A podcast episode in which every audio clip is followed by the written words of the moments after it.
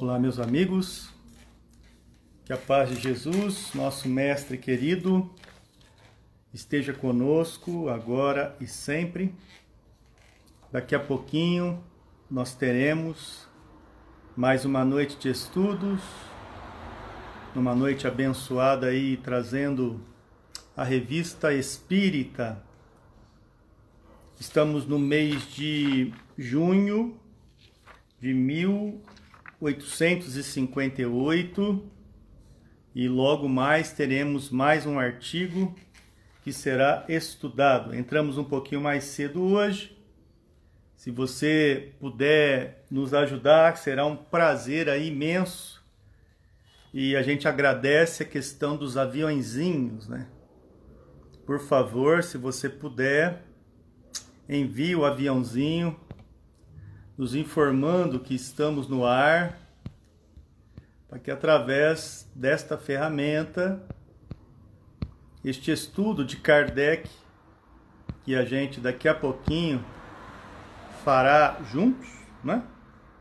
É, atingirá o maior número de pessoas possíveis, ok? Nosso muito boa noite ao Davi Filho, do perfil Espiritismo Sociedade também muito boa noite a Betânia, do perfil Aprendiz Espiritista. Boa noite a José Carlos Teófilo, seja muito bem-vindo. E também nossa irmã, nossa companheira Soraya Lima. Todos vocês, o nosso muito boa noite, muita luz. Entrando um pouquinho mais cedo, para adequar a nossa tecnologia e diante desse panorama poder nos preparar e começar aí pontualmente às 19 horas, como a gente sempre faz, não é? Aí está o parceiro do Estudando a Revista Espírita. Esse é o responsável pelas quintas-feiras, a partir das 19 horas. Davi Filho e eu, às terças-feiras, estamos aí numa cruzada temática, utilizando-nos do tempo para estudar Kardec e principalmente a revista Espírita. Aguardando aí o nosso convidado, hoje nós teremos o Igor, né, do perfil Amigos de Luz, e eu inicialmente passo no Davi a pergunta. Davi, qual a importância da revista Espírita? Boa noite. Boa noite. Gente, a importância da revista Espírita é, é muito mais sobre as importâncias, né? Plural mesmo, porque tem muita coisa boa na revista Espírita. Inclusive, tem coisas que a gente lê na revista Espírita que nós é, lemos sintetizado né, conteúdos sintetizados nas outras obras. Né? Então, na revista Espírita ela serve, como meu próprio pai fala, né, como um verdadeiro laboratório para Allan Kardec, né, que vai permitindo que ele vá estudando e demonstrando ali é, os seus estudos, os seus resultados, fornecendo para a gente é, esse acompanhamento da doutrina espírita no seu desenvolvimento, assim como o desenvolvimento de questões que, como eu disse, a gente encontra pontuais nas obras, outras obras, né? Muito boa noite, Igor, querido irmão. Obrigado por você estar conosco, amigo querido. Boa noite, Davi. Eu que agradeço pelo espaço. Teremos aí uma honra de lermos e estudarmos juntos um artigo de Kardec, eu não sei se você conhece Davi Filho, Davi Filho do não, perfil não. Espiritismo Sociedade, né? Ele é responsável pela revista Espírita às quintas-feiras e eu nas terças, né? Então eu te apresento o Igor, meu filho, que está o meu filho, né? E Davi, esse é o Igor do perfil, né?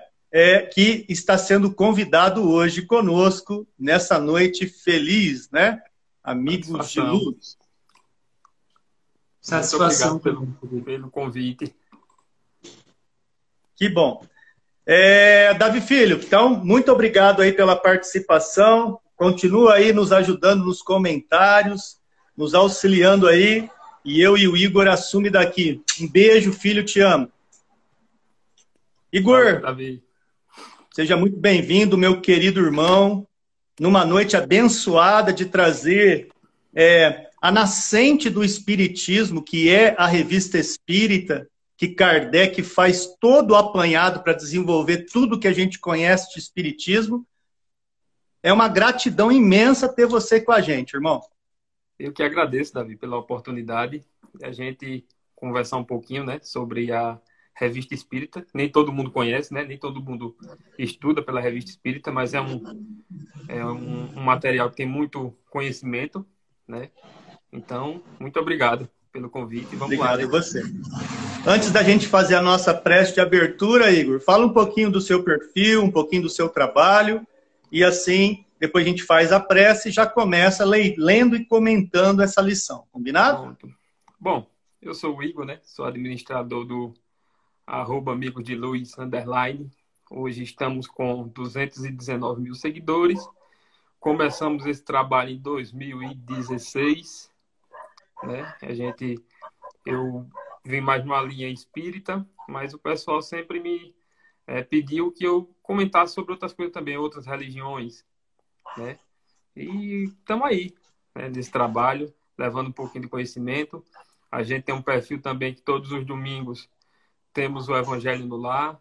Então, estamos aí, levando. Domingo, que horário é o Evangelho no Lar, Igor? É dia de domingo às 20 horas, já vi. 20 horas. 20 horas. É uma honra estar com você aqui, é um cara que eu Igualmente. muito admiro, né? Igualmente, você está aqui no Instagram e nas redes sociais muito antes da pandemia, já acreditando no que essa tecnologia poderia e nos fornece hoje em dia. Então, Sim. parabéns pelo seu trabalho. Igualmente, Davi. Muito obrigado. Você faz a prece de abertura para a gente Faço. começar, irmão? Faço sim. Então vamos fechar os nossos olhos. Vamos agradecer ao Mestre Jesus por mais essa oportunidade de estudo e possamos absorver tudo que iremos passar e o principal que possamos levar para outras pessoas, para que tenham o conhecimento da doutrina espírita.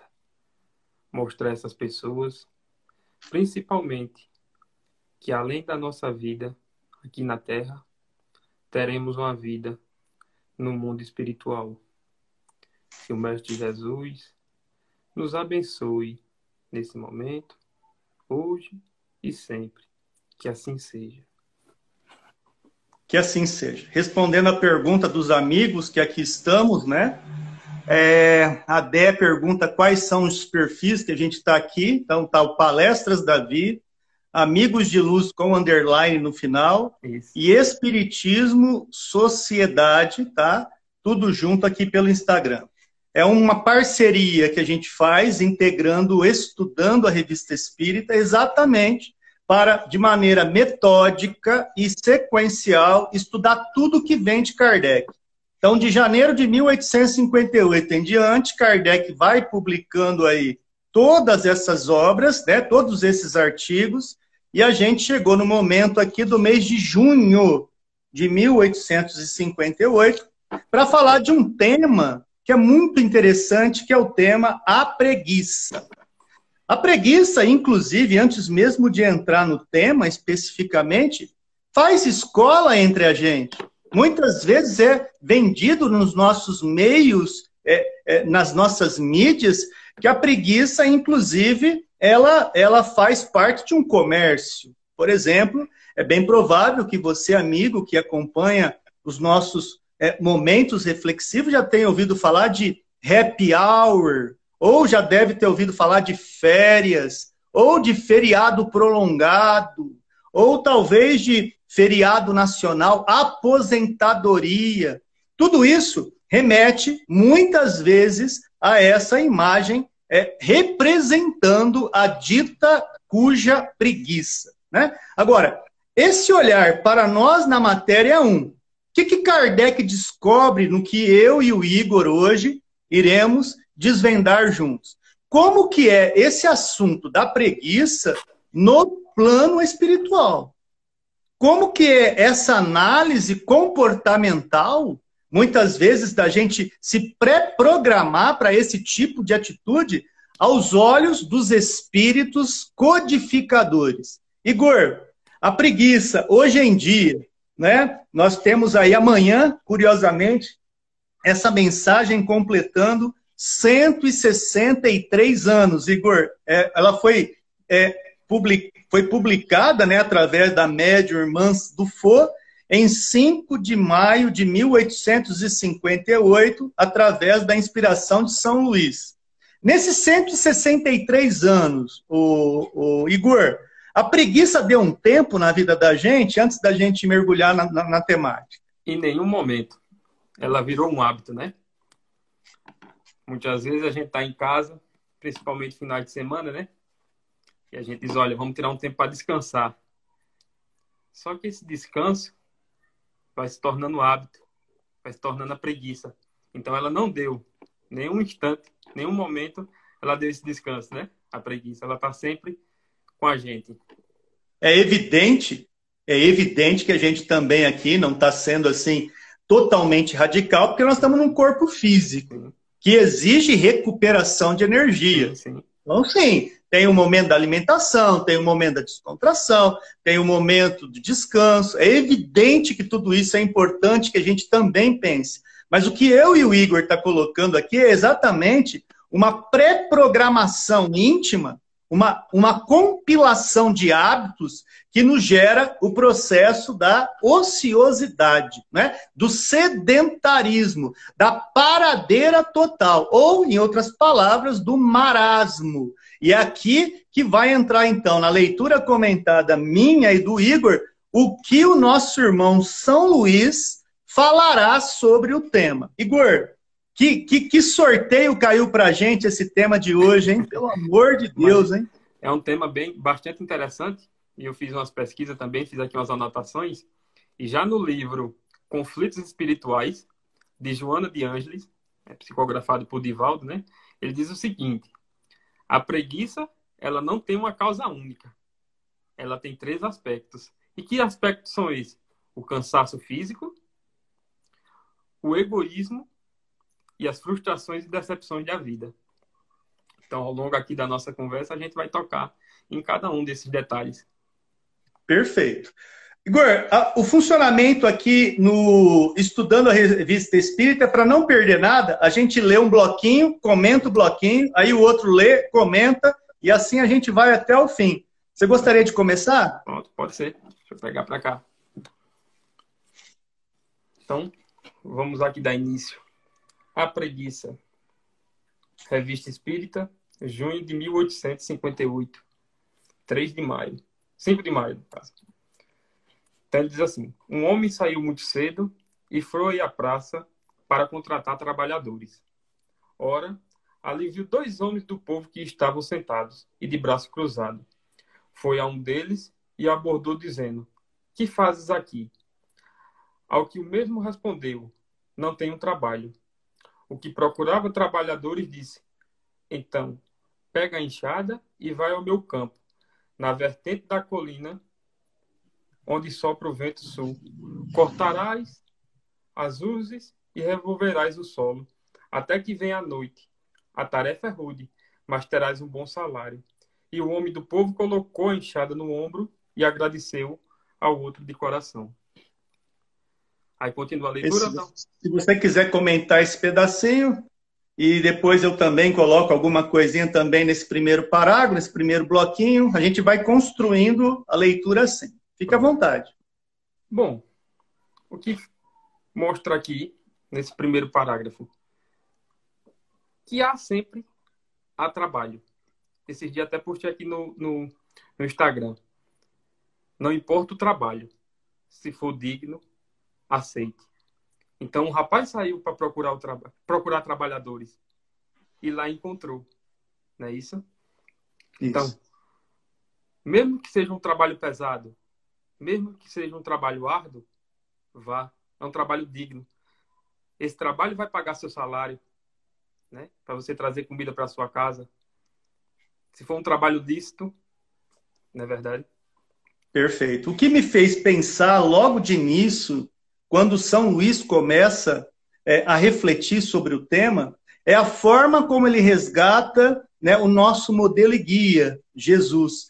Ele começa contando em forma de parábola, uma pequena história, para que dessa história a gente possa se fundamentar. E olha como que é contemporâneo esse primeiro parágrafo, né? A gente olha, por exemplo, é, aquilo que nós chamamos dos lixeiros, né? Os catadores de lixo. Porque, de verdade, lixeiros somos nós que produzimos o lixo. Né? Eles são aqueles pelos quais arruma o problema que muitos de nós faz desse é, movimento equivocado do lixo em excesso, por exemplo. Então, o que, que eu quero dizer com isso? Que, né, como você bem disse, né, o, o Igor, trabalho tem. Né? O que a gente tem que ter é o olhar de ver aquele trabalho, a situação pela qual a gente se compromete com aquele trabalho e tudo isso, é, de pequeno, médio ou grande porte, faz toda a diferença no plano espiritual. Quando liga-se a questão da preguiça. Porque quando, quando que a preguiça pode, aqui no primeiro parágrafo, aparecer? No exemplo. Ah, esse tipo de trabalho eu não quero. Eu vou esperar um momento certo, vou esperar uma outra coisa, Fique e aí eu começo a fazer. Ele fica adiando, né? Ele fica é, contemplando através da ilusão é, algo que às vezes nem vai chegar. Ele então, ele desiste do presente, e o presente aqui tem as duas conotações, o presente de teu trabalho que pode ser feito e o tempo, né? O momento atual que ele, ele é apresentado. E ele então vive de expectativa. Ele vive de um futuro que não chegou. E aí, então, é normalmente as grandes complicações, as grandes frustrações, os nossos grandes medos, e pasme vocês que a própria Organização Mundial da Saúde vai dizer que a nossa humanidade hoje é aproximadamente 300 milhões de depressivos. E isso é extremamente importante que a gente coloque, porque a depressão entra em que contexto aí? Né? Entra em que momento existencial? No momento, muitas vezes, que não nos conhecemos, que nos frustramos,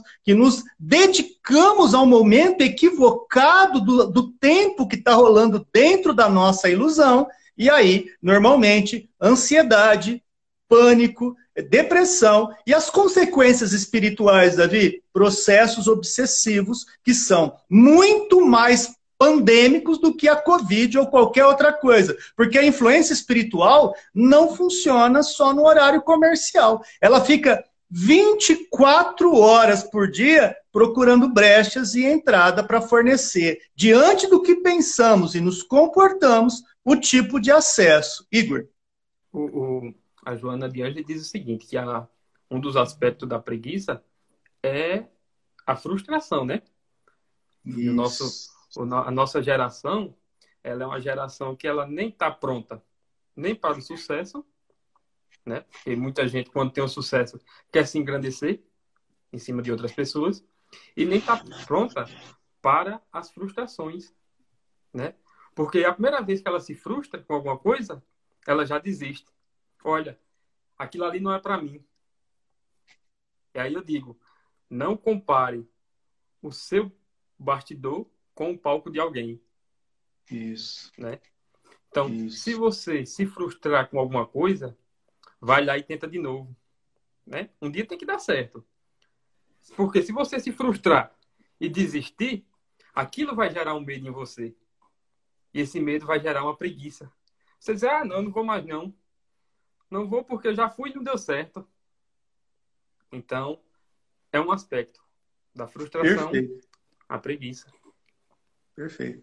E dentro de um plano de provas e expiação, que é o modelo de mundo que a gente vive, pessoal, a frustração faz parte do processo. Não é só a vitória que contempla a nossa existência. Nossa, é tanta bicada na porta, é tanto dedinho no esquina da porta, é tanta coisa que atrapalha a nossa existência, é tanta é, maré na contramão que a gente precisa nadar. Então, tudo isso, a frustração, faz parte de um processo o processo de aprendizado. Portanto, a frustração faz parte de algo que, na contramão da preguiça, a gente não consegue encarar. Porque a gente se estaciona num processo chamado zona de conforto, zona de comodismo. Conforto. Comodismo. E a zona de conforto e comodismo vai nos dar um segundo aspecto que trouxe o Igor, que é um mundo é, muito dentro do nosso umbigo só. Um mundo egoísta. Se a frustração é um, tem um segundo modelo aí trazido por Dona Joana de Ângeles, a questão do egoísmo, né, Igor? Isso. Ela diz o seguinte, olha. A preguiça, ela é diferente do medo. Você tem um medo lá é, é, que advém da, da frustração, você fica triste. Ela diz, olha, a preguiça é diferente do medo. Ela chama até a preguiça de lassidão que é você tem vontade, você precisa saber, tem que fazer, mas você não faz. Essa é a preguiça. Ela diz, olha, a preguiça ela é uma doença da alma. Né? Ela já vem com a gente. Não é a doença do corpo, ela é a doença da alma. Interessante isso. Então você falou aí, só para depois eu, eu pegar a emenda e colocar o terceiro aspecto. Frustração, você falou do egoísmo, e aí a gente vai emendar depois o que vem. O cansaço físico. Cansaço físico. Vamos ler mais um pouquinho, depois a gente entra no cansaço físico, beleza? Você, você lê mais um pedacinho pra gente? Pode, pode ser. Então, ouvindo isso, o outro trabalhador levantou de seu lugar e aproximou-se, dizendo: Senhor, deixai também que eu vá trabalhar em vosso campo.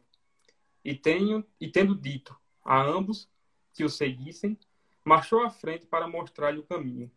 Depois, quando chegaram à encosta da colina, dividiu o trabalho em dois e se foi. Então, basicamente, mostrou dois tipos de trabalhador. Isso. Um que precisa oferecer o trabalho a ele, e o outro que se convida a fazer o trabalho que ele enxerga que pode trabalhar e crescer e fazer a sua parte. Diante da nossa consciência, surge a primeira pergunta: Será que eu sou esse que apenas é, vou viver do convite de pessoas que olham do meu potencial?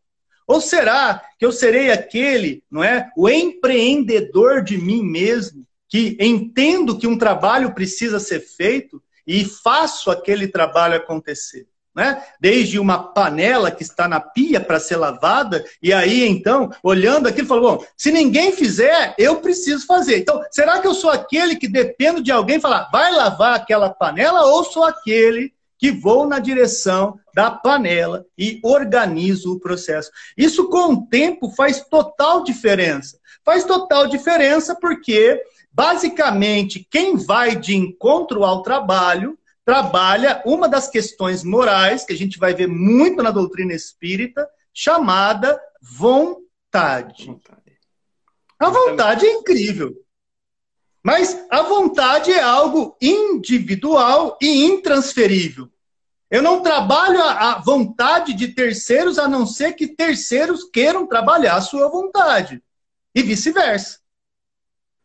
Talvez por isso o grande ensinamento de Jesus, né? Que através do exemplo que move gerações, que move, é o que movimenta a vontade de terceiro. Agora, aquele que faz só baseado em comandos, obedece, né?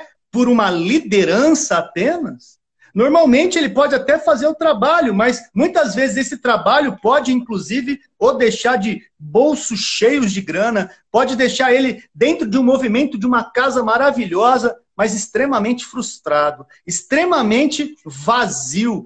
Você vai percebendo, então, como e por que países de primeiro mundo, por exemplo, onde a grana é bem intensificada, o capital é bem gerido, mas o índice de suicídio tremendo, cara. Lá em cima. A Organização Mundial de Saúde vai falar em 2018 é 1 milhão e 100 de suicídios catalogados, fora o que nem entrou na estatística. Então a gente não pode tampar o sol com a peneira. avaliando exatamente essas questões empreendidas e ventiladas por São Luís aqui. Agora, é claro que a gente vive num mundo de provas e expiação. Existem trabalhos que envolvem todo um desgaste ou físico ou psicológico, né? Quem é programador de computador sabe o que, é isso, quem é programador de jogos eletrônicos sabe o que, que é isso, quem é um pedreiro sabe o que é isso, quem é um serralheiro sabe o que é isso. Então, o cansaço intelectual ou físico faz parte de um momento de restabelecimento. E aí, aproveitando o material que trouxe para a gente o Igor, a dona é, é, Joana de Ângeles também fala desse momento da preguiça, estabelecendo é, um vínculo aí com esse cansaço físico. E aí, o que, que a dona Joana traz para a gente? O, o, o Davi, ela diz o seguinte, olha, a preguiça, ela não tem só uma causa única, né? Quando você está lá, você olha para uma pessoa lá preguiçosa que ela está lá no seu cantinho, lá no quarto, tá passando um turbilhão de coisa no pensamento dela. Aí você entrou num, num, numa coisa bem importante sobre o suicídio, né? Aquela pessoa vai para frente do espelho e tá barba grande, se for um homem. Isso aí vai diminuindo a autoestima dela. Né? Vai acabando ela, vai corroendo ela. Vê muita gente falando, olha, esse, essa pessoa não serve para nada. Então isso ali vai machucando ela. E termina acontecendo é, o suicídio, né? Você falou aí. Tudo isso que a gente está colocando, os nossos antigos avós, tataravós, se utilizavam de um discurso com a gente, eu não sei lá na onde o Igor está, em Pernambuco, mas aqui no estado de São Paulo, normalmente meu vozinho já desencarnado dizia assim, Igor, meu filho, cabeça vazia, oficina do diabo, né? Ou seja, é, é, claro que momentos desse, que é chamado pela filosofia clássica, né? o ócio construtivo, momento que você precisa estar ali olhando para o nascer do sol ou o pôr do sol te inspirando. Claro que tudo isso sim pode ser válido, mas não que esteja é, uma, uma concretização de finitude da tua vida. Querer que você tenha definitivamente esse olhar. Recentemente, Igor, eu, eu li uma mensagem no Facebook que me encantou e me fez pensar muito sobre isso que a gente está conversando, né? Existem pessoas que morrem aos 20 e são enterradas aos 80. Olha, essa frase tem uma verdade incrível, não é? Quando a gente muitas vezes se dedica, muitas vezes por uma nostalgia, por um sentimento de culpa e todas essas variâncias aí que nos faz frear e não viver a vida na vida. Né? Então a gente às vezes cria um lodo, esse lodo existencial, numa preguiça gratuita e dentro dela os nossos grandes prejuízos, é, esses prejuízos existenciais, Igor. É, meu pai também tinha um ditado, tinha não, tem um ditado assim. A gente acordava bem cedo e, e é preguiça, né? Acorda de manhã, vai para a escola, para ir trabalhar, e a gente diz, eita, que preguiça. Meu pai diz, olha, a preguiça é a chave da pobreza. Muito legal também. Não né? pode... e, tudo, e tudo com um fundo re, real demais. Porque não é só a pobreza da grana. Não. É a, é a pobreza, pobreza, do caráter, é a, pro, caráter. a, pobreza do espírito, é a pobreza de tudo aquilo é, que a gente se perde muitas vezes, né, Igor? Sim, sim. Então, depois, Muito bom. depois que eu vi ele dizer isso, eu nunca acordei assim de manhã para dizer, eita, que tô com preguiça. Às vezes, quando eu falo, eu fico pensando, eita, acho que tá errado.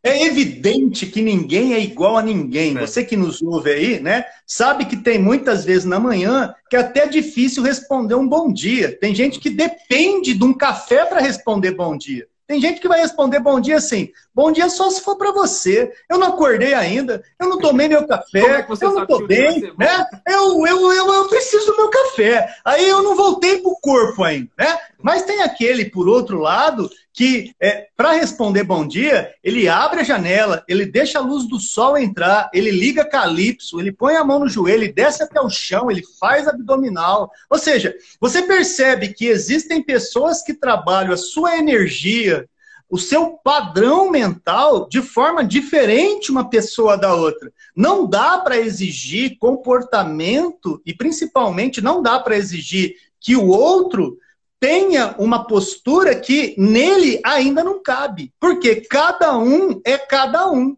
Igor. É diferente, né? Todas as pessoas Isso são aí. diferentes. Cada um é cada um, como você mesmo falou. Perfeito. Vamos para o próximo parágrafo, Igor? Bora. Posso ler? Você vai ler? Pode. Você é o nosso convidado. Hoje o pessoal vai cansar de te ouvir aqui.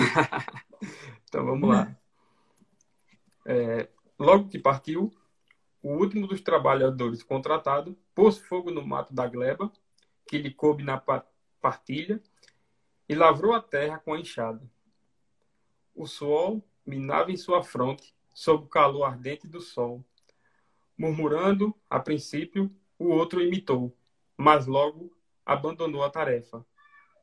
Ficando a enxada no chão, sentou-se ao lado, olhando o trabalho que seu companheiro fazia. Aí a gente já então, nós temos um cenário, inclusive, muito contemporâneo, né?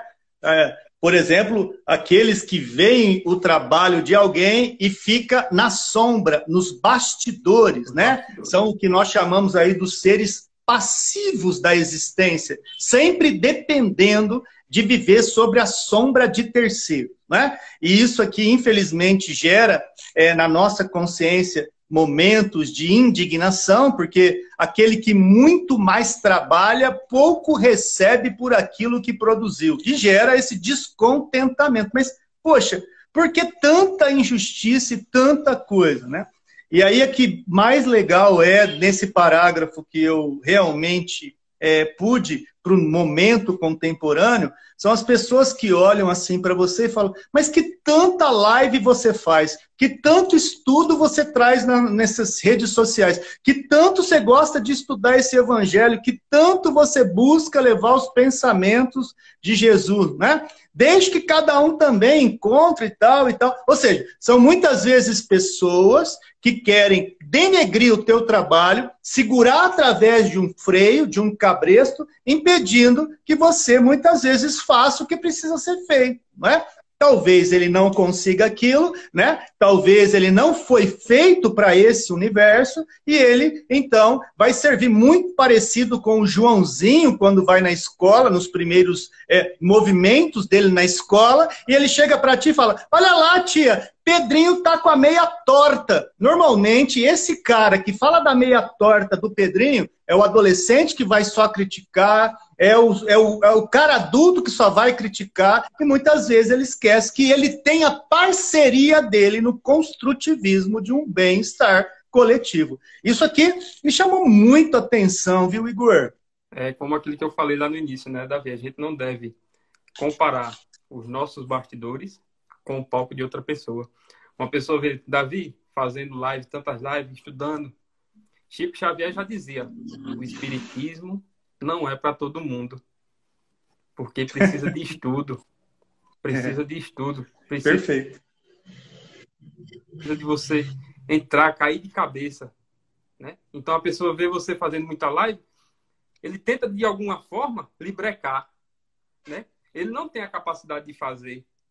Exato. De você fazendo. Exato. É do mesmo jeito aqui. Ele está vendo seu trabalho, você está fazendo trabalho bem feito. E ele vai lá e bota. Deixa eu jogar aqui um balde de água fria no Davi para ver se ele para um pouco. Exatamente. E isso aí, né, apesar da gente respeitar profundamente todas as questões que envolvem o conhecimento humano, não é? É evidente que existe, né, tipos de seres humanos. Existem os ativos que colocam na linha de frente, né? Igual, né, que a gente vai aproveitar o momento da Covid, né? Para falar de enfermeiros maravilhosos, médicos incríveis, guardas, equipe de limpeza, que às vezes a gente esquece da importância desses caras, dessas mulheres maravilhosas. E são pessoas que é, não pode nem pensar e falar, outro faz o meu trampo, outro, outro daqui a pouco alguém chega. Se ele não fizer a parte dele, Igor, a coisa não vai rolar, Igor não anda, não anda. Então tem. É como se fosse uma escada, né? Um precisa do outro, a gente precisa do próximo. Exatamente. Quando a gente ajuda o próximo, quando a gente sai da preguiça que ajuda o próximo, você vê que a energia é diferente. Não é verdade? Perfeito. Perfeito. Por quê? Igor, nunca se vendeu tanto remédio para dormir como está se vendendo agora, Igor. E não é crítica. Porque não. se está aí também, essa medicina pode ajudar para quem verdadeiramente precisa. Mas o que, que é a questão que a gente está trazendo? Muitas vezes essas medicações são utilizadas como fuga. Não ter um encontro consigo mesmo. E é disso aqui que está falando a tal da preguiça. Uma lição gigantesca, né? Que particularmente está sendo uma honra dividir uma tela com você, Igor. Igualmente, Davi. Igualmente. É um assunto muito importante, né? Principalmente nesse dia de hoje, né? dias atuais. Né? Tá tendo aí um, um, uma, uma... A gente... Eu comento sempre nas minhas lives sobre dos espíritos que estão encarnando agora, né? São uns espíritos já mais evoluídos. E os pais não estão sabendo lidar com esses espíritos, né? Então, tem muita criança aí que está tendo muito autista, né? E os pais não estão preparados.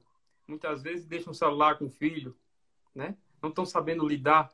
Então, se o menino passa o dia todinho ali naquele telefone, como é que ele vai ser um adulto? Vai ser um adulto preguiçoso, né? A gente tem que mostrar desde pequeno o trabalho, a caridade essas crianças. Não é verdade, Davi? Isso, que você está falando é incrível, né? Eu tenho um casal de filhos, né? Tenho o Davi Filho com seus 21 anos, tem a Michele com seus 19, né?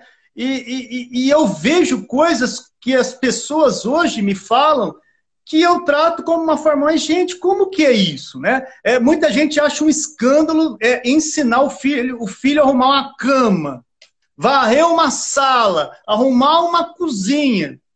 Por quê? Porque muitas vezes, não é? Aquele que está na tutoria fala: pode deixar que eu faço para você. Vai lá, descansa, você está cansado, né? Ou seja, é não é sempre que vai não é sempre que vai ter papai, não é sempre que vai ter mamãe, não é sempre que a vovó está aí. Vai ter uma hora que vai bater na lá e você vai ter que nadar e você vai ter que fazer, senão, sabe o que, que vai acontecer? A gente entra no campo da frustração, do medo, das decepções. Fica com medo de E de tudo isso, sabe o que, que a gente gera, amigo querido, que observa uma live como é? Por isso que eu falo, uma lição dessa aqui é atemporal. A gente, qualquer momento que a gente lê, ela fará sentido extremamente é, grandioso na nossa existência. Né? Porque o trabalho, ele se dá em todas as etapas da vida. Quando você vê um bebê chorando para mamar, é o trabalho dele. Porque se ele não chorar, ele não vai ter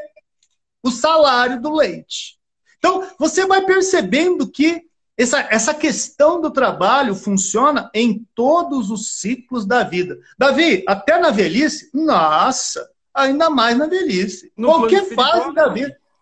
No plano espiritual? Pô, você vê, tem espíritos então, como é Chico Xavier, como Jesus, como Allan Kardec, que ainda não pararam de trabalhar? Um, um dos maiores exemplos que a gente tem, por exemplo, é Euripides Barçanufo, um cara de sacramento incrível, com gripe espanhola, que poderia alegar tudo para ficar jogado numa cama. O cara morreu de pé, velho, trampando para Jesus. Então, fora a preguiça. Ele não queria morrer como um pó. A hora que meioses e mitoses deixassem de existir, qual é o legado? Qual é? O que, que eu fiz nesse mundo? Para que, que serviu a minha existência? Então, se a gente conseguir responder alguma coisa, nossa, que a nossa vida futura continue sendo esse laboratório divino das experiências espirituais construtivas. Igor. Outro grande exemplo também é Bezerra de Menezes, né? Trabalhava para os pobres. Ele, até onde a gente lê, a gente nunca viu dizer assim que Bezerra de Menezes é, é não foi para um trabalho. Toda vez que foi chamado, ele estava pronto para servir. Madre Teresa de Calcutá, outro exemplo, né? Por aí, inúmeros. Quando a gente fala em trabalho, pessoal, não é o trabalho da gente trabalhar para ganhar o salário, mas é trabalho de próximo, caridade. Né? Fazer uma sopa, entregar já é um trabalho. Aquele menino, aquela criança dentro de casa que bota água até para o gato ou para o cachorro, já está começando a trabalhar. Não é verdade, Davi? Perfeito, perfeito. O trabalho enobrece o homem em todas as categorias da sua ossada. Seja ela sociológica, antropológica, espiritual, né? seja paz de consciência. Pasme você que tem gente que consegue dormir, cara, sem maracujina, sem rivotril, sem lexotan, sem brumazepam. Os caras colocam a cabeça e falam: hoje eu fiz o que precisava ser feito, eu tô de boa. Ou seja, tem dentro dele uma questão chamada céu. Porque não é um lugar. Céu é um estado de consciência. Eu não preciso morrer para conhecer céu, ou purgatório, ou umbral, ou limbo, ou qualquer nome que me ofereça as religiões por aí, ou o próprio inferno, ou tártaro, ou campos elíseos, esses vários nomes. A minha consciência denuncia qual é a minha, tendo a paz ou não.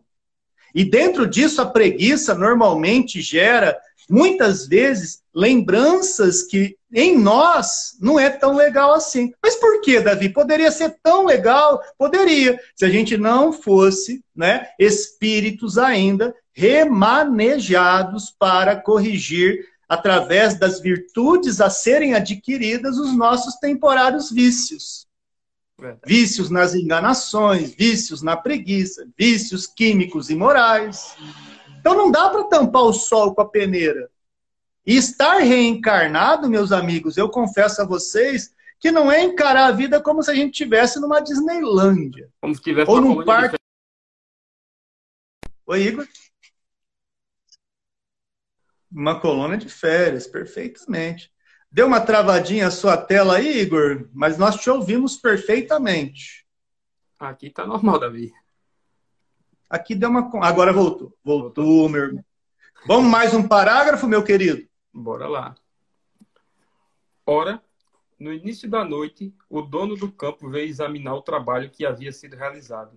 Chamando o trabalhador, diligente, cumprimentou dizendo: Trabalhaste bem, eis o teu salário.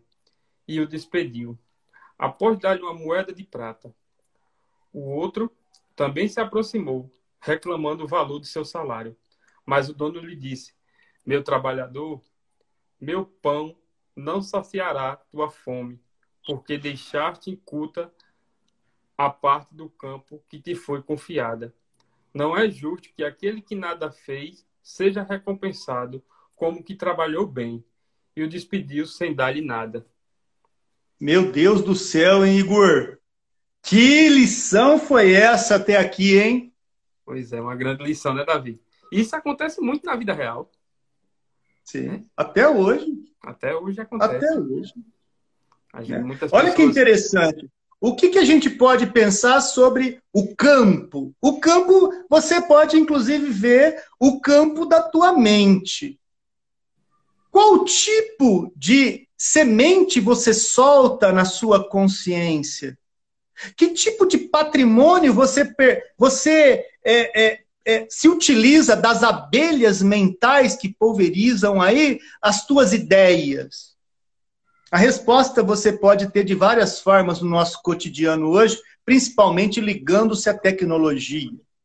Que tipo de perfil no Instagram você curte? Qual que é as suas postagens no Facebook? Quais os compartilhamentos no grupo de WhatsApp? Pasme você, que tudo aquilo que você publica, vê ou busca virtualmente falando, é a tua essência gritando: eu curto isso aí, velho. Eu quero isso para mim. E espiritualmente falando, as entidades que nos cercam, que já não são poucas, o que, que vai falar Paulo de Tarso para gente? Somos cercados por uma nuvem de testemunhas. E essa nuvem de testemunha vai na mesma vibe que a gente alcançar os mesmos interesses que a gente. Seja num período 1800 e bolinha ou 2021, o nosso pensamento é o que denuncia qual é a nossa nesse universo. Igor. É verdade, Davi. A gente vê isso expressamente, né? O celular, por exemplo, as pessoas ficam muito apegadas a essa telinha aqui, né? E termina acontecendo muita coisa. Separações, por exemplo, né? Problemas dentro de casa com a família, traições, tudo por causa dessa tela. Então a tecnologia veio para nos ajudar e terminou muitas vezes acaba atrapalhando, não é verdade? Isso. Lembrando aqui, amigos, que eu e o Igor colocando o assunto tecnologia, ela é um elemento neutro. Ela pode ser muito boa, como pode ser muito ruim. Por quê? Ela é apenas a extensão do indivíduo que a utiliza. Então, quando você vê uma tela dividida como essa, essa tela é a representação de uma caneta BIC. A gente aqui, eu e o Igor, poderíamos estar escrevendo linhas tortas, desvirtuadas. E ao invés de trazer a vida e a boa nova, poderíamos estar trazendo tragédia e equívoco. E aí, o que, que eu quero dizer com isso? Que o problema não está no Instagram. Não está no Facebook, não está definitivamente em qualquer coisa que nos auxilia, como auxilia, por exemplo, uma videochamada Pasme você que eu sou de uma época de lambecelo. Eu precisava mandar uma carta daqui para a Europa e, de repente, torcer para a carta chegar daí meses.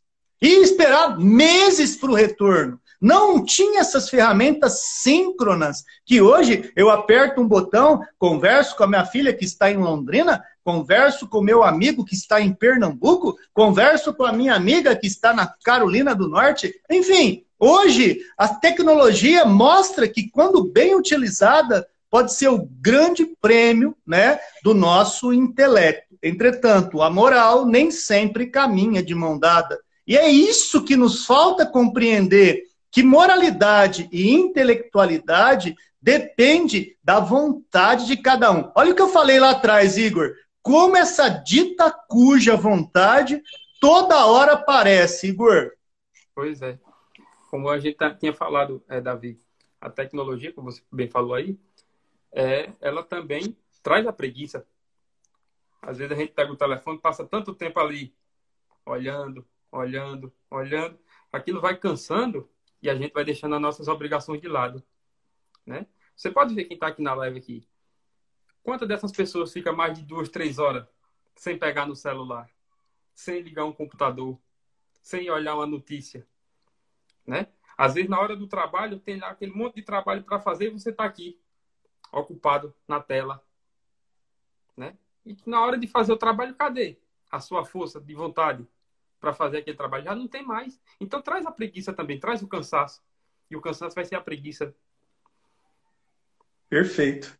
Esse foi a primeira parte da obra que trouxe aí esse artigo, que fechou esse primeiro momento de São Luís através da mediunidade de Hermance Dufour, uma médium que trabalhou praticamente aí dois anos é, é, com bastante afinco com Kardec nesse primeiro momento da revista Espírita. Depois, misteriosamente, ela dá uma sumida, não sabe se ela foi casar, se ela, vigia, se ela foi viajar. Isso aí é um dos grandes mistérios que, com o tempo, a gente vai conversar desse sumiço aí da dona é, Irmance Dufour, que foi uma das médiums de Joana d'Arc, São Luís, né, e tantos espíritos que nos auxiliam na codificação daquilo que chamamos obras básicas. São Luís, por exemplo, vai aparecer demais no Evangelho segundo o Espiritismo. E é aqui que ele começa a fazer os seus primeiros ensaios de manifestação para a doutrina reveladora. Igor, incrível isso, né? A gente estudar uma coisa dessa, para mim, pelo menos, é extremamente emocionante para saber onde Kardec pega as coisas ali, nessa tribuna livre, para criar a codificação espírita. E uma coisa, é, Davi, que não tem, pelo menos eu nunca vi, não tem em outro lugar. E a doutrina espírita vem e faz, olha aqui, né? Pelo menos eu venho de família católica. Eu nunca vi assim o padre falar, chegar lá e falar da, da preguiça.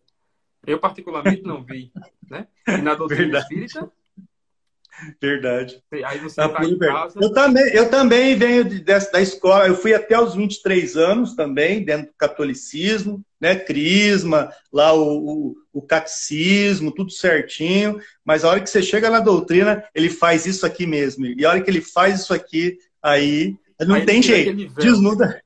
Tira o véu. Da, da, do rosto da gente diz, olha aqui, a verdade aqui onde está. Né? Muitas vezes a gente está perdido. Tem muitas pessoas aqui que está passando, chega aqui agora, abre o Instagram, a gente está aqui falando sobre a preguiça. E uma lição dessa, né? A pessoa já fica, já leva aquele balde de água fria, toma um banho. É, ou não, né? Aquelas, de repente, são aquelas pessoas que têm esse tipo de perfil, falam, pô, aqui eu me identifiquei, o cara me entende, eu faço isso aí, né? Porque nem sempre a gente tá do lado da preguiça. Tem gente que dorme praticamente quatro horas numa noite e tá de boa. O cara vai dormir duas horas da, da manhã, acorda ali suas seis, sete horas, e o dia vai e leva daquele jeito sem preguiça, né? Agora, tem aqueles que patina, patina, não tem, parece que não tem nem oxigênio, parece que está no meio de moebas, parece que está no meio de, de, de, de, um, de, uma espumeira danada que não consegue se movimentar. Né? Não tem gente que é assim, Igor? Tem, tem. Tem muita gente que é desse jeito. Acorda meu dia. Claro que não tem julgamento nenhum, não, não, não. porque eu tenho certeza que cada um de vocês, assim como eu, tem sim o seu momento de preguiça. Eu tenho meu momento de videogame, eu tenho os meus momentos que eu curto ficar sentado, contemplando, lendo, né? Eu tenho, eu tenho, e eu tenho certeza. Se o Igor, eu acho que o único que não é preguiçoso aqui é o Igor. O Igor não tem momentos de preguiça, né? tenho. De manhã, acorda quatro e meia, quatro e meia para ir para academia. para levantar da cama não. Verdade, irmão. Então vamos lá, e vamos para a segunda parte, penúltimo parágrafo dessa, desse artigo maravilhoso. Vamos lá. Eu vos digo que a força não foi dada ao homem, nem a inteligência ao seu espírito para consumir os dias na ociosidade, mas para ser útil ao semelhante. Ora, aquele cuja mão estiver desocupada e o espírito ocioso será punido e deverá recomeçar sua tarefa. Ixi, é o puxão de orelha do cara. O cara já fala o seguinte: papo reto com você. Você quer ficar parado, você tem livre-arbítrio. Você pode fazer o que você quiser. Mas para voltar, não tem milagre. Você vai voltar do ponto aonde você parou, né? Então você deve ter já, você vê que aquelas crianças, tem as crianças que já denunciam a preguiça reencarnada. A preguiça reencarnada é a criança que não aguenta nem levantar da cama, nem fazer uma atividade física. É, de repente, aquela criança que tem praticamente toda uma paradeira dentro dela, meio que, que e não vai, né? Mas por quê? Porque o corpo denuncia o tipo de espírito que se manifesta. Anota aí que não é sempre que a gente está assim. Eu e o Igor hoje estamos um alto nível, né? Ou seja, o espírito denuncia que tipo que é a bagagem se é a preguiça, se é a revolta, se é o ódio, se é o amor, se é a solidariedade, se é a indulgência. Daí que vem aquela resposta que em algum momento daremos enquanto pais e responsáveis. O que fizeste dos filhos que vos confiei? Qual que foi a tua? Qual que é a tua orientação, velho? O que, que você arrumou? E aí, a partir das respostas dadas, haverá uma espécie de tribunal. Não de um Deus que castiga, porque Deus é só amor e acréscimo de misericórdia, mas a tua própria consciência num processo avaliativo de você mesmo, diante você mesmo. Isso é incrível. Por quê? Porque a cada um segundo as suas obras. Cara, isso aí é incrível quando você começa a entender a mecânica que Jesus está ensinando tudo isso através dessas explicações dadas pelos próprios espíritos. Igor. Isso aí, Davi, me remete a outra coisa que eu li de um autor que ele fala sobre as camadas da personalidade. Você falou aí sobre as crianças.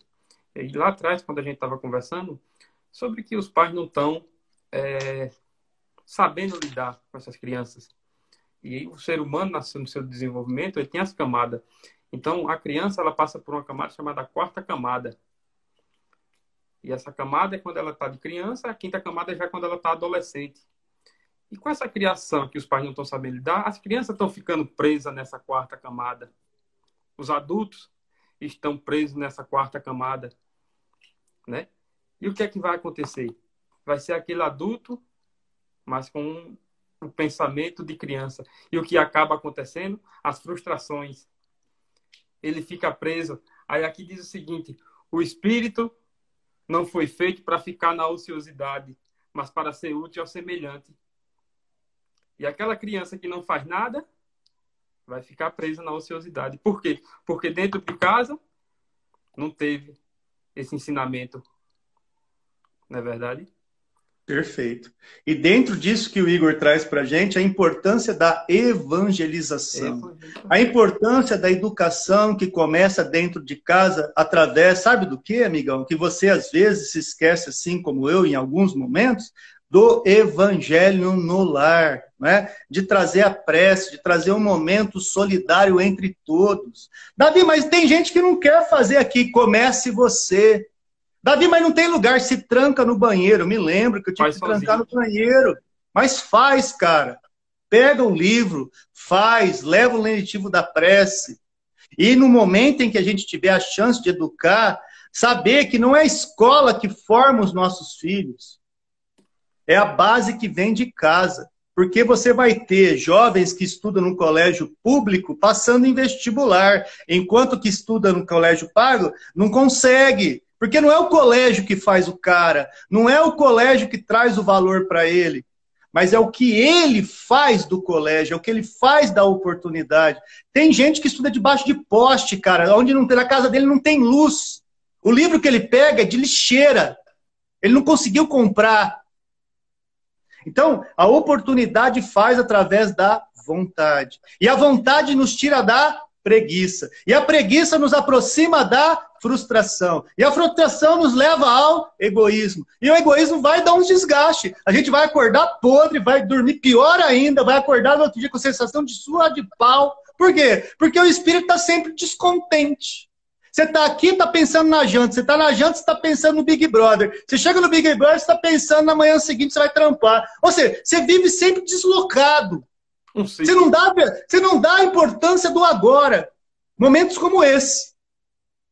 Claro que todos que aqui estamos, estamos dando, dando a devida importância, sim. Né? Por quê? Porque a gente abriu a maior porta do centro espírita do mundo e está na nossa casa. Então, para nós aqui, é certeza de estar tá tendo né, é, asepsia espiritual, proximidade dos espíritos amigos para nos ajudar a inspirar, ajudando nos curativos de parentes que estejam passando por momentos difíceis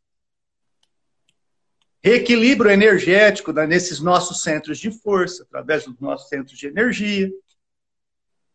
Então a gente vai aprendendo e expandindo aquilo que dificilmente a gente conseguiria fora de uma pandemia. Porque a gente estava condicionado só a ir, por exemplo, é, e, e, ter tudo isso num centro espírita fechado.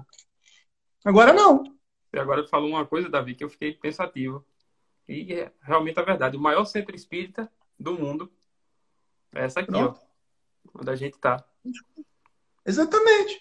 Olha só que interessante. E o que é mais lindo, cara, eu não precisei ir para Pernambuco, Joe. E nem ele daí para cá. Ele está na minha casa. Ele está no ambiente mais sagrado onde eu posso abrir a porta para amigo, dentro do meu lar. E eu tenho certeza que para ele também. E assim como para os 48 que está com a gente aqui agora, 49 e 50, e vai subindo. Por quê? O maior centro espírita do mundo é isso. É a gente fornecer o que tem de nós, mediante a vontade de querer estar em um ambiente que nos engrandeça e nos afaste da preguiça de pensar. Aonde o espiritismo está, ele afasta ele afasta essa preguiça de pensar. O Espiritismo é maravilhoso nisso. Ele cutuca a gente. Não quero pensar. Não adianta, você já está pensando. Esse, esse, essa é a importância da doutrina. Não quero pensar isso, Igor. Não adianta. Se você tem critério para pensar, igual você está andando numa estrada e bate o olho no outdoor. Não quero ler. Frango assado 500 metros. Estou lendo. Frango assado 500. Bateu o olho, você já está lendo. E assim é a doutrina ela vai fazer com que certos critérios sejam trabalhados de maneira é, invariável no nosso, é, no nosso momento existencial. Igor? É, essa parte da doutrina que fala da filosofia, é isso aí tudo que você falou. A partir do momento que a gente está aqui começa a dizer o que eu sou, para que foi que eu vim, quando morrer, para onde vou, faz com que a gente comece a pensar. Isso aí tudo que você falou. Exatamente. Vamos para o último parágrafo, Igor. Bora lá. Em verdade vos digo que sua vida será posta de lado como uma coisa que a ninguém aproveita. Quando seu tempo se cumprir, Compreendei isso como uma comparação. Qual dentre vós, se tivesse em vosso pomar uma árvore que não dá bons frutos, não dirá seu servo, cortai essa árvore e lançai-a no fogo, porque seus ramos são estéreis. Ora, assim como tal árvore será cortada por causa da sua esterilidade, a vida do preguiçoso será posta no refúgio por ter sido estéril em boas obras. Outra então, lição. São Luís, São Luís, então, vem trazer para a gente né, que a gente pode ser útil em vários aspectos da vida. E dentro desses aspectos da vida, a gente precisa descobrir qual desses cenários a gente se engloba, seja ele qual for. Seja na área de humanas, na área de exatas, seja na área social, seja sendo útil no exercício da empatia. Não do pré-julgamento, porque julgar, a gente ficou craque. Basta você percorrer um feed aí no Facebook, aonde lá você vai encontrar a frase: a primavera chegou. Não tem uma curtida. Mas se você põe, meu partido político é esse, ou meu time de futebol é esse, ou então o Big Brother saiu esse, não saiu aquele. Então, com todo respeito a quem faz uso desse material, né? Claro que a gente respeita profundamente. É onde nós exatamente colocamos a condição, né? De duelo, de momento de incompreensão e dos grandes problemas que vêm da desordem de não respeitar através, não é, das diferenças, através desse momento de compreender o espaço de cada um a verdadeira vivência nesse mundo plural. Porque se fosse homogêneo, não estaríamos num mundo de provas e expiação. Igor, com você, suas reflexões finais aí. Temos alguns comentários queridos sendo feitos. Enquanto você fala, eu vou voltar aqui para ler alguns comentários, tá bom? Pronto, tranquilo. Então, é isso, pessoal. A gente sabe que somos espíritos, né? Estamos aqui para evoluir. E com a preguiça, não tem, né? Como evoluir. Como ele diz aqui nesse último parágrafo. Se a árvore não dá fruto, cortai e jogai ao fogo. E depois você vai ter que passar por tudo novamente para a evolução. Então, como dizia Joana de Angelis, a preguiça ela é uma doença da alma. Então, eu vi até uma pergunta aí. Como é que a gente faz para melhorar? Tem cura? Tem sim. Fazendo um pouquinho por dia. Acordando, fazendo um bem, vai num asilo, vai ajudar um, um, um, um familiar que está tá passando por algum problema. Então, se a gente fazer um pouquinho por dia, deixar um pouco a vida virtual de lado e fazer um pouco da vida material, isso já ajuda muito. Igor, a Soraya de aqui de, de pertinho de Ribeirão Preto, uma cidade chamada Luiz Antônio, escreve assim: Quando o espírito, na sua programação, escolhe uma prova, e quando chega aqui vê que está difícil, ele sente preguiça e fica apático. Parece que tem pessoas que já nasceram com preguiça, Igor. Foi uma pergunta, Davi? Não, é só tá comentando. Ah, comentando que parece que tem gente sim, sim, que sim, vive, é, quer que o mundo termine para ela encostar em barranco. Ela vive preguiçosa do começo ao fim da sua vida, Igor. Aí é aquilo que eu estava dizendo, né? Se ela começar a fazer um pouquinho por dia, já vai ajudar bastante.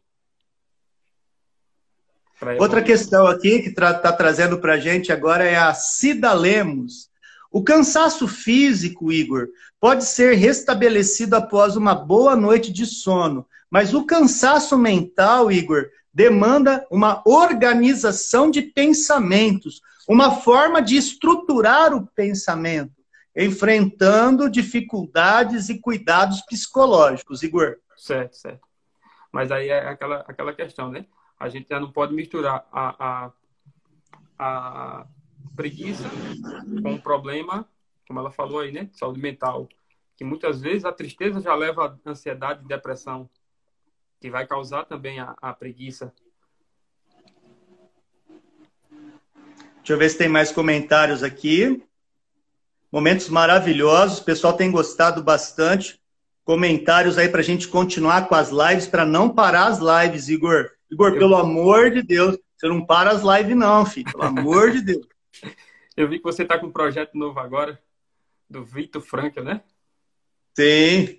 Às terças-feiras, a partir de junho, eu peguei um material, um livro que não é espírita, mas eu vou falar de valorização da vida vendo um cara que sai de um campo de concentração, colocando uma leitura espírita nesse livro, de Vitor Franco. Um livro incrível. Eu e a Daniele Mendes, que está junto com a gente aqui. Eu vou acompanhar. Que bom, cara. Fico feliz. E você vai ser um dos convidados para nos ajudar a construir as reflexões ali, viu? Lá, Fica esperto aí que você vai nos ajudar também. Infelizmente, diz aqui a amiga Betânia, que fez o evangelho com você, Igor, lá do Aprendiz Espiritista. Infelizmente, Igor, a crítica maior parte de quem é propagador da doutrina. No meio espírita, por exemplo, há grandes críticos, Igor. Tem, tem, tem muitos. Tem muitos. Mas é assim mesmo. Mais... A gente vai passando. aguenta aí, aguenta aí que eu tô pulando os parabéns aqui. Tô pulando os parabéns para ver se tem mais perguntas. Aguenta aí.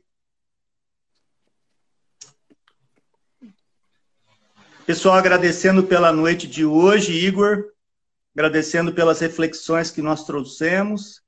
Aí vem a Aldenice, lá de Recife, Pernambuco, e diz assim para gente, Igor: cada trabalho tem sua função social, e nele cabe empatia e uma boa convivência, sendo lugar para se praticar a caridade. Porque tem gente que chega no trabalho, não cumprimenta nem o assessor que vai subir o elevador, o cara é tratado sempre como um Zé Ninguém, um, um lixo, muitas vezes alguém que está subalterno a ele, e esse é um dos grandes equívocos da sociedade, não, de não respeitar essas diferenças que uma hora ele também pode estar em uma situação inferior, não nessa encarnação necessariamente, mas em algum outro momento, Igor. Verdade, Davi. É, tem muitas pessoas que é assim. E eu fico pensando assim, às vezes uma pessoa está ali passando por uma dificuldade, até com um pensamento ruim na cabeça, de fazer uma besteira na, com a vida, né? E a gente vem, passa por essa pessoa e dá um bom dia, né? Já esse bom dia, aquela palavra amiga, tudo bom, como é que vai? A pessoa já começa a desabafar e já termina mudando o foco, né? Da vida. Então, isso é um tipo de caridade também. Perfeito. Estou só procurando aqui para a gente poder encerrar. Somos, o Léo Soares vai dizer o seguinte: somos os responsáveis pela ascensão de novos espíritas, Igor. Nós somos o exemplo de não termos preguiça de fazer o bem, Igor, de dar amor. Ou seja, Igor, esse, essa, essa observação de Léo me faz pensar muitas vezes o seguinte: muita gente nunca sonhou entrar num centro espírita e conhece o espiritismo através das lives né? Pessoas que vêm de outras religiões, de outras reflexões, e vendo né, essa forma como a gente apresenta a doutrina espírita, é, é, diluindo os preconceitos. Tem gente que não entra, não tem gente que não pisa numa calçada, que naquela calçada você lê lá centro espírita. Vai que algo encosta em mim. Será que lá dentro tem matança de galinhas, tem de vela, mata bode, enfim, se faz toda a referência, né? É, confundindo-se tudo e misturando-se tudo. Por isso que eu costumo dizer o seguinte: para conhecer o Espiritismo, precisamos, né, com todo o respeito a todas as outras religiões, porque, pelo amor de Deus, cada uma tem a sua função importantíssima. Né? Mas para conhecer o Espiritismo, necessário é conhecer a estrutura colocada pelo Espírito da Verdade através de Kardec. Né? Não é endeusar Kardec, é aproveitar o trabalho de um homem que praticamente em 12 anos deixou com que a coisa estivesse pronta para a gente conhecer. Igor, suas palavras aí, suas reflexões finais antes da gente encerrar, meu irmão. Isso que. Aquilo que você falou, né, Davi? Que a gente está no maior centro espírita do mundo agora, né? Aqui pela tela do celular, que é a minha casa, a sua casa. E eu tenho um grupo de, de estudos, até a Dani já comentou aqui, e às vezes eles me agradecem muito. é pelo que a gente está levando, né, para esses estudos. E eu fico assim, eu, eu acho, né, na minha opinião, que não é, é minha obrigação. A gente não pode ficar, a gente não pode guardar isso aqui só para a gente. A gente tem que disseminar mesmo. A gente tem que espalhar isso aqui uma semente, né? E a gente tem que plantar essa semente no coração de cada um. É verdade, Davi. Então, eu me sinto muito honrado por nessa encarnação conhecer o Espiritismo. O Espiritismo, a partir do momento que eu conheci, ele me trouxe outra visão de vida, outra visão de mundo. Né? Eu agradeço muito a pessoa que me, que me apresentou o Espiritismo. Né? Que a partir do Espiritismo eu já comecei a, a entender outras coisas, que a gente está aqui, isso aqui é só passagem. Tudo isso aqui é passageiro. Esse celular é passageiro. A nossa vida, a verdadeira vida no mundo espiritual. Então é isso, pessoal. A gente está levando para vocês um pouquinho desse conhecimento e eu fico feliz. E estou à disposição para as próximas lives. Só chamar que a gente vem para a gente conversar um pouquinho. Quero agradecer profundamente o Igor, que vai falar o nome da cidade que ele está. Eu, eu, eu não arrisquei perguntar no começo, eu não ia lembrar agora. Mas o Igor também está em Pernambuco, não é, Igor? Pernambuco. Em Araripina. Mas a cidade é? Araripina. Araripina. Já na divisa Araripina. com o Ceará, divisa com o Piauí. Divisa com o Ceará, com Piauí, Piauí, Piauí, né? Então, nosso muito obrigado a cada um também dos amigos que aqui estão. Antes da prece de, de encerramento, agradecer profundamente a parceria que fez o Igor, aos esforços que as quintas-feiras sempre traz também Davi Filho, através dos estudos aqui na Revista Espírita também, tá? do Espiritismo e Sociedade.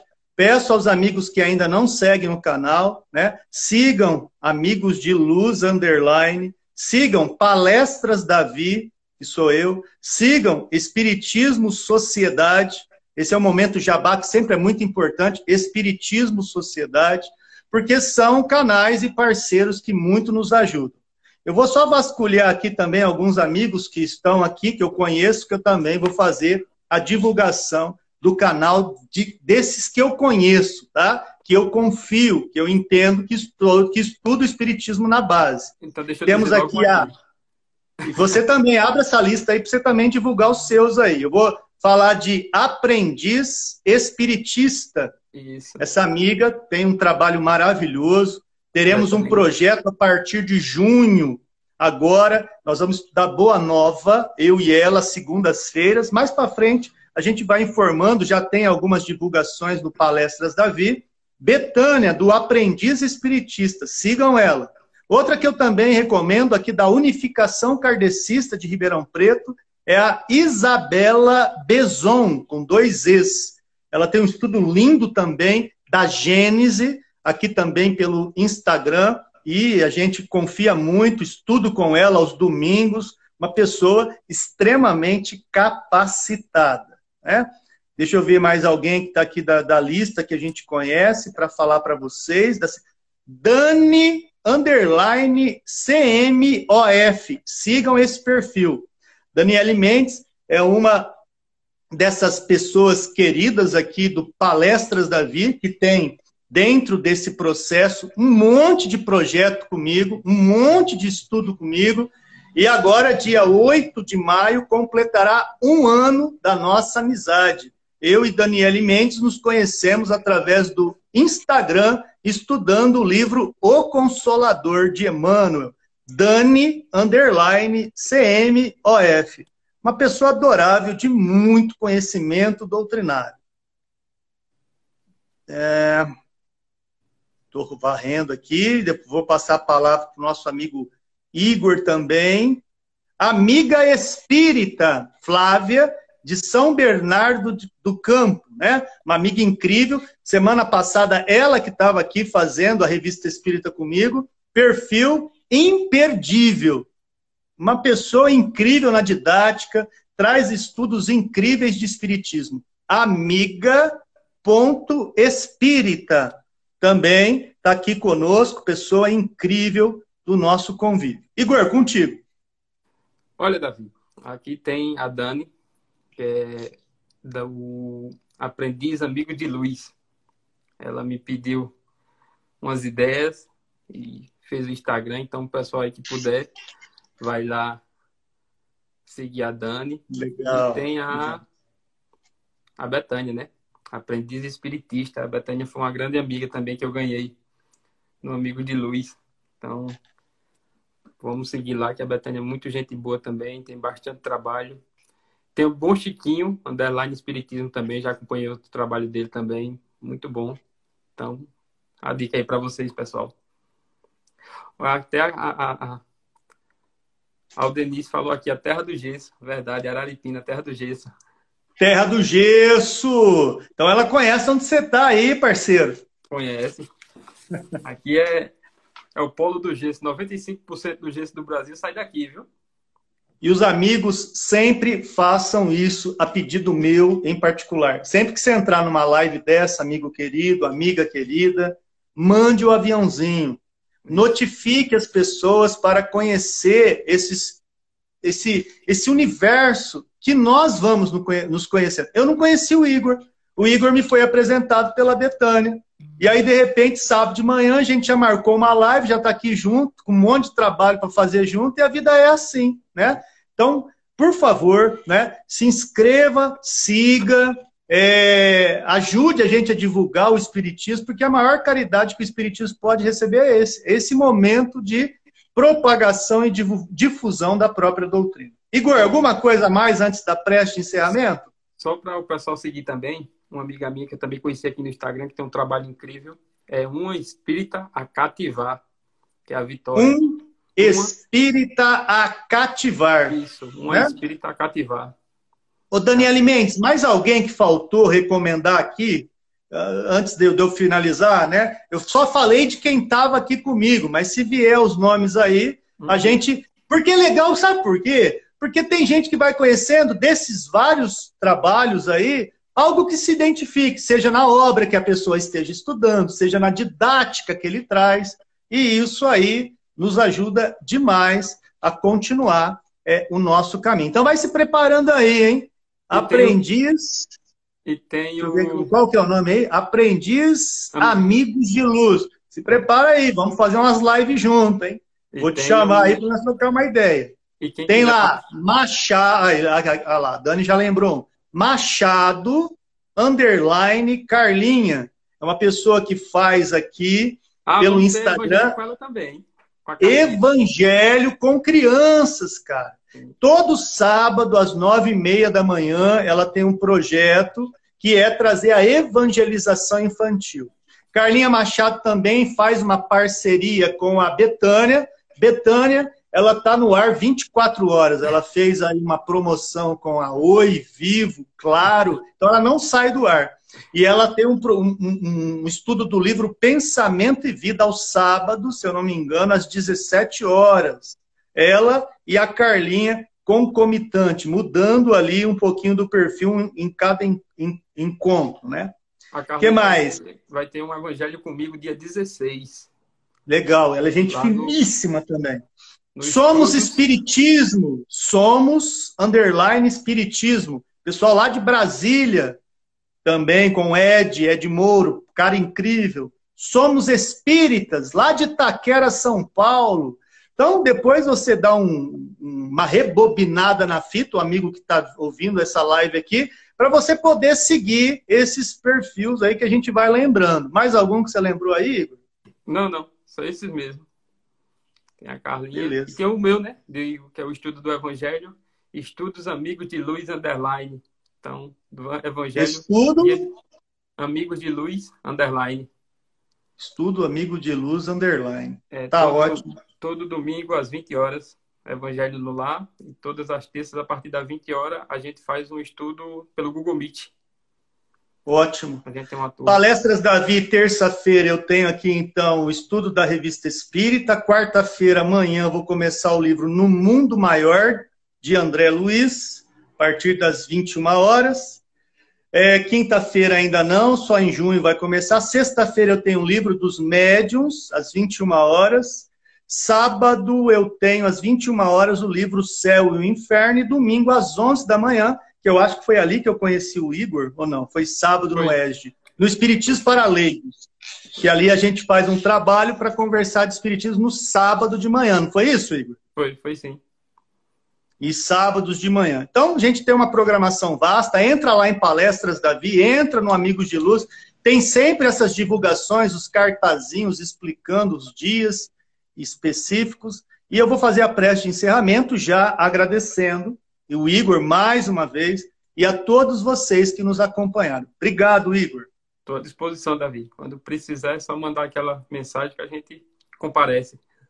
Obrigado, irmão.